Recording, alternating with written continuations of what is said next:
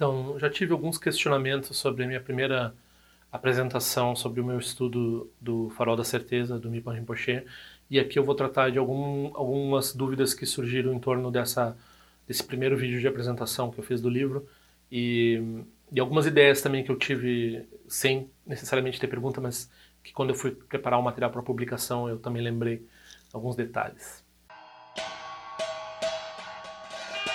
tzal.org apresenta Tendril Conexões Auspiciosas. Vamos pedir o cartão, pessoal, é só mandar o endereço para esse e-mail aqui. padma.dorje, padma.dorje.gmail.com Eu tenho bastante ainda para mandar. E quem quiser fazer uma contribuição, tem esse outro endereço aqui, sal.org barra patronagem, né? tzal.org barra patronagem, que tem informação bancária, informação de PayPal, me ajuda bastante. Você não tem ideia de estar tá, é, resolvendo a minha situação esse mês. Eu espero que uh, em breve eu possa começar a pensar em evento e pensar em viajar de novo, né? Uh, pagar meus boletos e, e, e ir em frente. Teve a promoção da Amazon agora de três importados por dois, pelo valor de dois. Eu sempre uso essas promoções e essa esse mês foi uma promoção que eu não pude participar e pegar um livro de graça. Tinha que comprar dois, né, para ganhar um de graça. Então, uh, não aconteceu dessa vez. A primeira pergunta diz respeito assim, é, tem a palavra Dzogchen na capa desse livro, né? Então esse não é um texto, e, né, Pinheiro, você vai falar de Dzogchen? Como assim, né? Você não tem autorização nem para falar do Shravakayana, você não tem autorização nem para falar. Eu, não tenho nem licenciatura, né? eu não tenho uh, autorização nem para falar da filosofia que eu estudei, né? Não posso ficar falando nem do Kant, nem do Hume aqui, porque o MEC não deixa, né? então, uh, muito menos ainda com relação ao budismo. Mas aí eu me meto e falo, né? Mas aí então falar do Dzogchen, que é uma coisa que tem, tem que ter uma autorização muito específica, e esse texto não é muito, né? Uh, um texto muito elevado para ser tratado dessa forma, sem transmissão oral. Então, eu estou me justificando com base num, uh, num comentário que tem uh, no site da Rigpa Wiki, que diz assim, ó, de forma alguma é necessária uma iniciação para estudar esse texto. Porém, uma vez que as visões do Dzogchen são discutidas e também há uma certa terminologia de Dzogchen, alguns professores dizem que é necessário ter um lung, né, a transmissão oral do texto para fazer o estudo desse livro. Bom, eu recebi essa transmissão oral, né? E eu, assim, não recomendo vocês pegarem essa transmissão oral de qualquer pessoa como eu, mas qualquer pessoa que recebeu uma transmissão oral pode conceder uma transmissão oral. Evidentemente que a gente vai pegar a transmissão oral de quem tem a de quem é um grande praticante quem tem capacidade de ensinar o texto e assim por diante. Né? Então não é comigo que a pessoa vai pedir uma transmissão oral, mas estritamente falando, quem recebeu a transmissão oral pode dar a transmissão oral. Né? Mas Outros professores, daí vem o ponto que eu vou usar para poder fazer o estudo desse texto, dizem que a transmissão do Vajrayana e do Dzogchen não são discutidas nesse texto porque não há nenhuma explicação de como fazer essas práticas nesse texto. Nenhuma explicação de como fazer prática do Vajrayana e nenhuma explicação de como fazer prática de Dzogchen.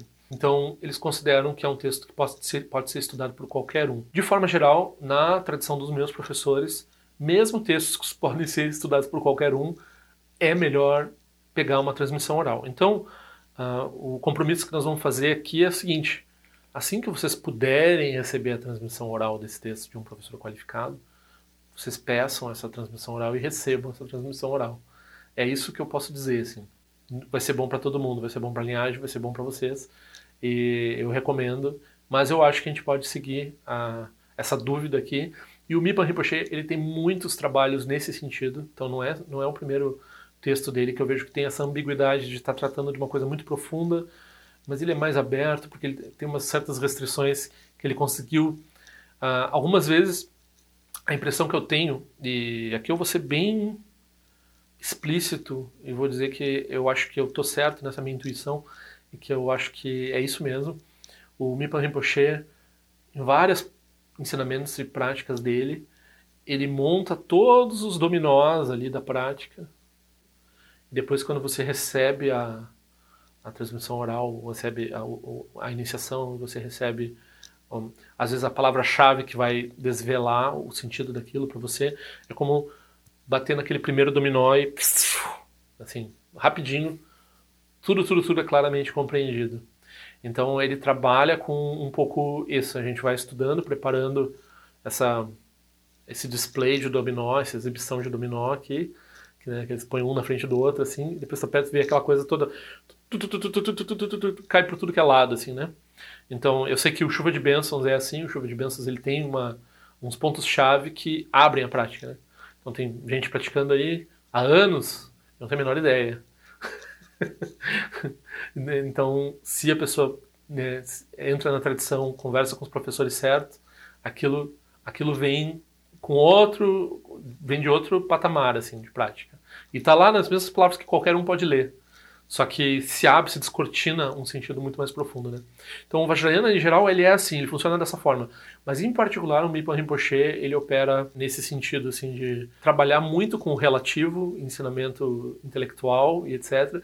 Esse ensinamento intelectual, ele é todo alicerçado e ligado ao sentido definitivo que está nas transmissões é, que eles chamam Pith Instruction, né? na instrução direta dos professores, quando eles falam certas coisas que são chave para a prática que, né, quando, ou, às vezes até é por sinais, por alguma circunstância que o professor cria, enfim, quando ele dá transmissão, né, mente a mente, ou por símbolos, ou, ou oral, através de uma frase, quando ele dá essa transmissão, aquilo, aquilo se abre de uma forma extraordinária, né? Então, esse é o comentário que eu faço com relação a esse primeiro ponto desse texto é, precisar de autorização para estudar.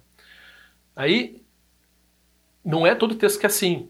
Porque alguns professores, algumas pessoas falam, ah, já que isso existe, todos os textos são assim. Não, tem muitos textos que não devem nem olhar, nem ler duas frases que vai gerar problema se a pessoa não tem os pré-requisitos necessários. Esse texto aqui, ele trabalha com...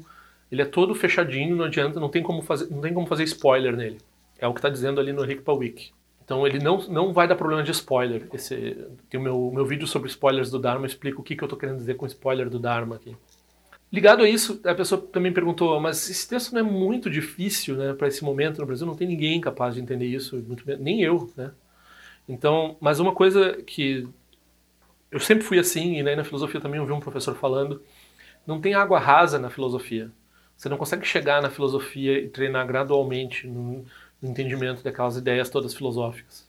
Algumas coisas, lógica, etc., pode, ter, pode criar um, um sistema didático para ensinar, né? Mas de forma geral, a a matéria filosofia, a matéria Dharma, assim, ela não é acessível, ela não tem, ela não é desenhada de forma a necessariamente ser acessível de uma forma gradual, né? Então, e eu, e pelo jeito o Mipa Rinpoche, porque ele escreveu esse texto com 9 anos de idade, né? Ele, a gente não trabalha com essa coisa de uh, pegar uma coisa simples e depois gradualmente para uma coisa complicada. Eu sei que eu sou assim que eu não sou assim de pegar uma coisa simples, ou seja, sou assim de já me atirar do que é complicado, porque foi assim que eu aprendi inglês. Eu aprendi inglês lendo literatura vitoriana e estudando coisas que não tem, que não seriam a, a, indicadas para quem está iniciando em, em, inglês e computador também, né? Então eu, eu, gosto de pegar um, um, às vezes meus próprios programas são assim, né? Eu já perdi o fio da meada, eu não faço anotação e eu chego, eu chego naquilo como se aquilo fosse um mistério para mim, assim, né? Eu abro para mexer uma linha, eu tenho que lembrar tudo que e, e esse tipo de atitude também me ajuda a, a lidar com problemas de outras pessoas, porque se eu abro aquilo para descobrir o que está fazendo cada coisa, eu já tenho essa habilidade de penetrar na coisa pronta, assim, né? Então isso é uma característica que eu tenho e eu acredito que algumas outras pessoas têm essa característica também. E quem não tem, bom, ou procura outro material para estudar com outra pessoa, porque eu gosto, eu preciso me dedicar às coisas dessa forma, assim. Pegar algo que é difícil desafiador, mesmo que não vai ser perfeita a minha apresentação, o meu estudo, né, com relação a isso. Mas, na verdade, eu ia dizer, ah, a pessoa vai procurar, mas aqui no Brasil também não vai achar mais nada, talvez, nesse sentido, parecido com isso, em torno de Madhyamaka, o que for, por muito tempo, talvez. De vez em quando aparece alguma coisa, não é uma coisa que dura muito tempo. então, não sei se eu posso dizer vai procurar outra coisa, né? Mas uh, então espera alguma outra coisa. Tá. Outra coisa que eu pensei assim é que eu fui olhar no dicionário a palavra coalescência, porque eu achei ah tão bonito que ele está usando esse termo para falar dessa união de vacuidade com aparência, né? E eu pensei, ah, isso quer dizer uma coisa assim, realmente, porque coalescência deve ser uma história de que as coisas não não eram separadas desde o início. A gente está falando em dois aspectos de uma mesma coisa que, uh, né? Mas não. A palavra coalescência é, são coisas díspares que daí se misturam e viram uma mesma coisa. Então, a gente vai tratar disso no, no, no, quando vier o texto. Eu acho que a palavra coalescência não é boa. Se é isso que quer dizer essa palavra, ela é boa no sentido de que a gente não entende o sentido dela. Eu li todo o texto sem olhar no dicionário, e daí eu pensei, bom, eu já atribuí o sentido correto à palavra coalescência, né? Mas agora eu fui olhar no dicionário, está dicionarizado em inglês e português, como essa mistura de coisas díspares. Então, isso não, não é isso. Pelo menos não nesse nível de vacuidade e aparência, não nesse nível de Sutta e Tantra, não nesse nível que a gente está falando aqui dentro desse, hum, desse texto.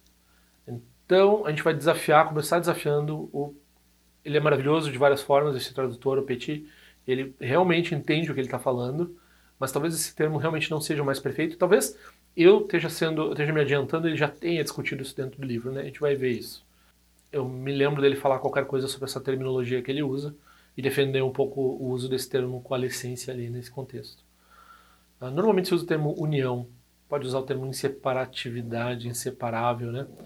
Não, nesse contexto aqui, a palavra coemergência tem um sentido técnico. Nesse sentido aqui, nós não estamos falando de coemergência, que tem o mesmo problema básico do termo coalescência. Né? Aqui a gente vai falar sobre por que talvez esse termo não se, se aplique.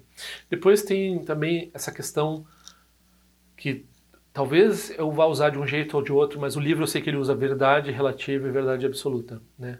Então, o ranço de filósofo a gente não fala em verdade relativa no, na filosofia, é um contrassenso. Então, o que a gente está querendo dizer no Dharma, quando a gente fala a verdade, é que a verdade aqui não é proposicional, a gente está falando de realidades. Então, tem um aspecto relativo e um aspecto absoluto. Né? A gente não está falando de uma proposição que tem um valor relativo de verdade e uma proposição que tem um valor absoluto de verdade. Né? A gente não está falando disso.